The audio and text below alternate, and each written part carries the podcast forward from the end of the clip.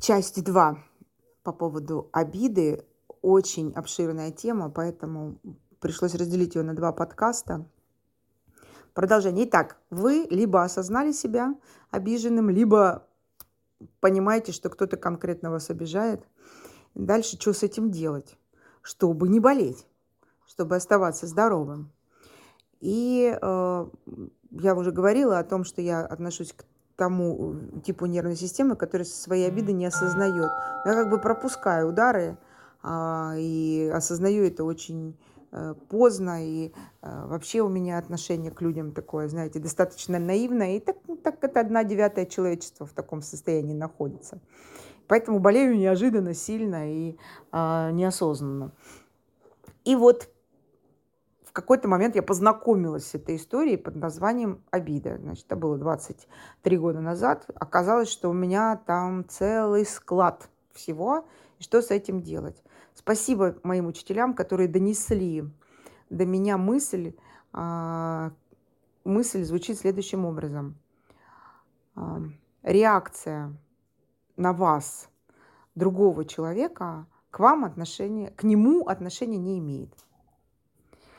Еще раз, реакция на вас другого человека к человеку отношения не имеет. Я распутывала эту фразу два года, и главным выводом из того, что действительно это моя реакция, это значит моя ответственность, ты веди себя как хочешь, а я власти, властна над своими только реакциями, это моя воля а, чувствовать то или иное по поводу того, что ты, дорогой, делаешь рядом со мной такая постановка вопроса дает полную свободу в жизни. Как этой свободы достичь? Нужно понимать, что если вы обиделись, и у вас образовалась вот та самая тяжесть внутри, то освобождаться от тяжести – это ваша ответственность. А поведение другого человека – это его ответственность. Но основная часть людей начинает говорить, ты меня обидел, то все высказывать человеку, а бесполезно. Бесполезно это делать. Мы не можем поменять его. Давайте посмотрим на механизм избавления от обид. Итак, первое, что делать вот с этой вот тяжестью, что сделать вот с этой дыркой, с пробоем, обидой, бедой, с, те, с той бедой, которая есть внутри вас. Нужно отправить это дело в прошлое. В эзотерике это называется очиститься, в, у психотерапии это называется психотерапия, так и называется.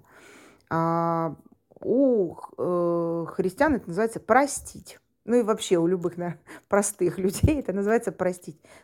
Прощение – это отправление в прошлое а, воспоминаний, туда, где им место, вместе с эмоциональным состоянием, вместе с реакцией тела. И это очень важный момент. Кто из нас не слышал этого слова? Все знают, что прощать хорошо. Целое воскресенье у нас отведено для прощения. Но а, так как этому мало где учат, а, мы чаще всего забываем вот о какой вещи. Дело в том, что мы существа сложно организованные. У нас очень-очень много составляющих.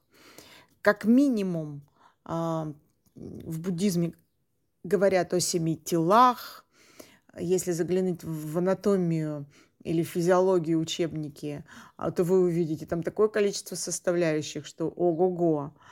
А, я предлагаю простой очень а, взгляд, такой, знаете, житейский немножко, что у каждого из нас есть физическое тело, у каждого из нас есть эмоциональное э, ощущение, и у каждого из нас есть мысли, ментальные ощущения. То есть вот по этим трем направляемым, как минимум, да, волшебное число 3 помогает нам, как минимум по трем составляющим вот этот вот очистительный процесс э, должен пройти.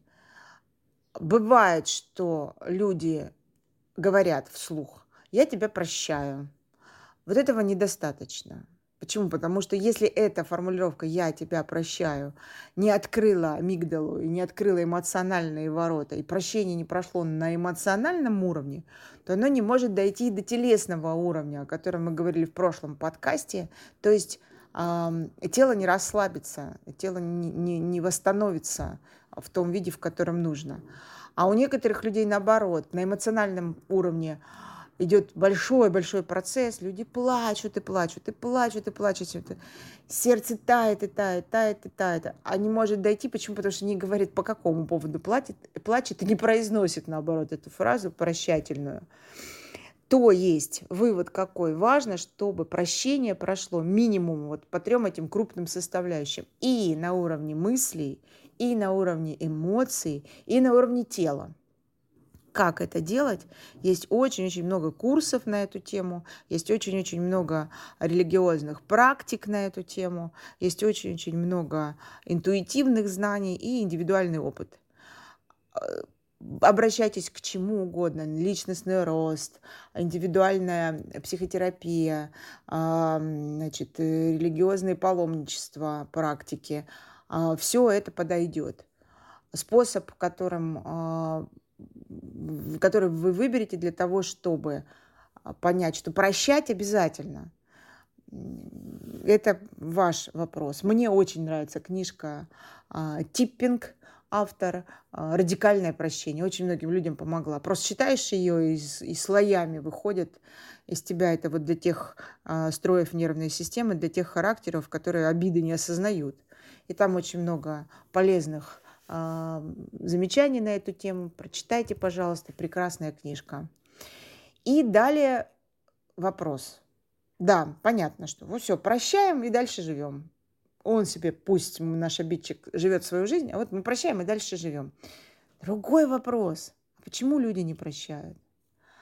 А это интересный вопрос. А, несколько составляющих есть. Ну, во-первых, вопрос такой – Хорошо, вот я сейчас обиженный, то есть больной, и имею право пофилонить по жизни. А буду здоровый, и придется мне быть дееспособным. То есть работать, создавать, выполнять предназначение. То есть это раз. Во-вторых, для того, чтобы э, значит, вытащить тяжесть, хорошо, мы вытащили тяжесть, а делать дальше что? Например, с тем человеком, с которым а, вы говорили. Вот критерий того, что прощение прошло, это волна благодарности. И высший пилотаж – это ощутить благодарность к тому, кто вас обижал. Конечно, сейчас у вас будет миллион вопросов, а, все из них можно э, свести к одному. А за что, интересно, я должен благодарить того, кто меня обидел? За что прощать, я понимаю. А вот за что благодарить его? Вот здесь нету никаких советов. Это индивидуальное знание. Важно, чтобы вы поняли, что критерий того, что прощение завершено, это благодарность. Ну и почему люди еще не прощают? Хорошо, обида а, уйдет, на этом месте организуется пустота, чем ее заполнять? Вот благодарность заполняет эту пустоту, исцеляет изнутри.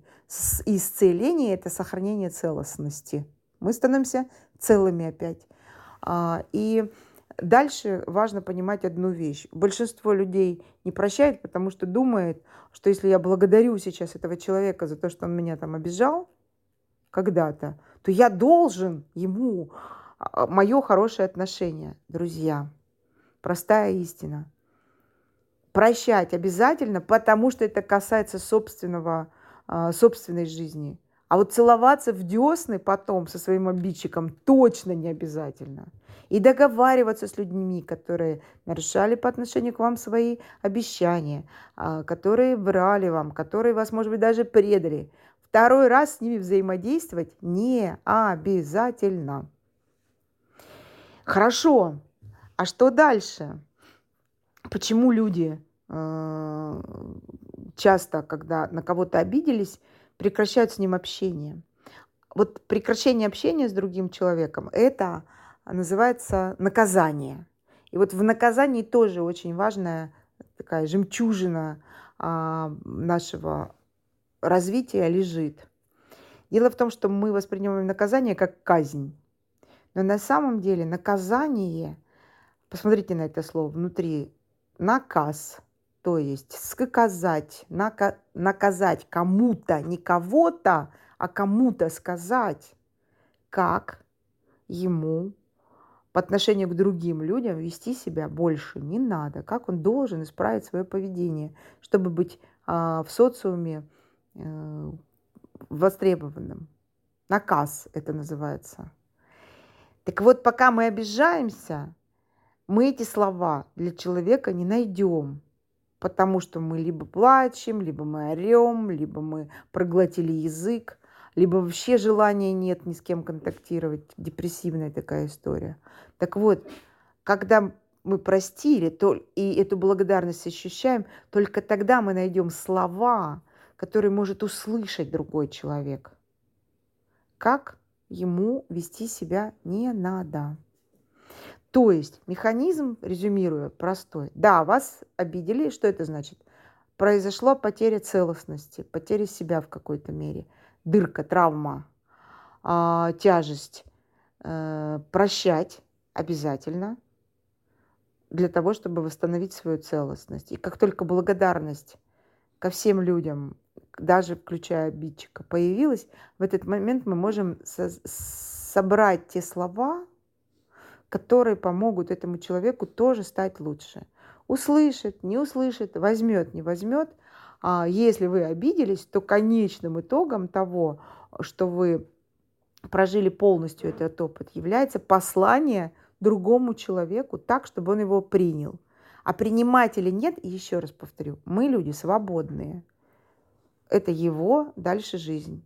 Оставим жизни других людей им и будем отвечать за свою жизнь, за собственное целостное состояние за собственное выполнение а, всех задач, которые лежат перед нами.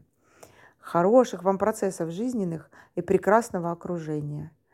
И простите меня, если что не так в этих двух постах.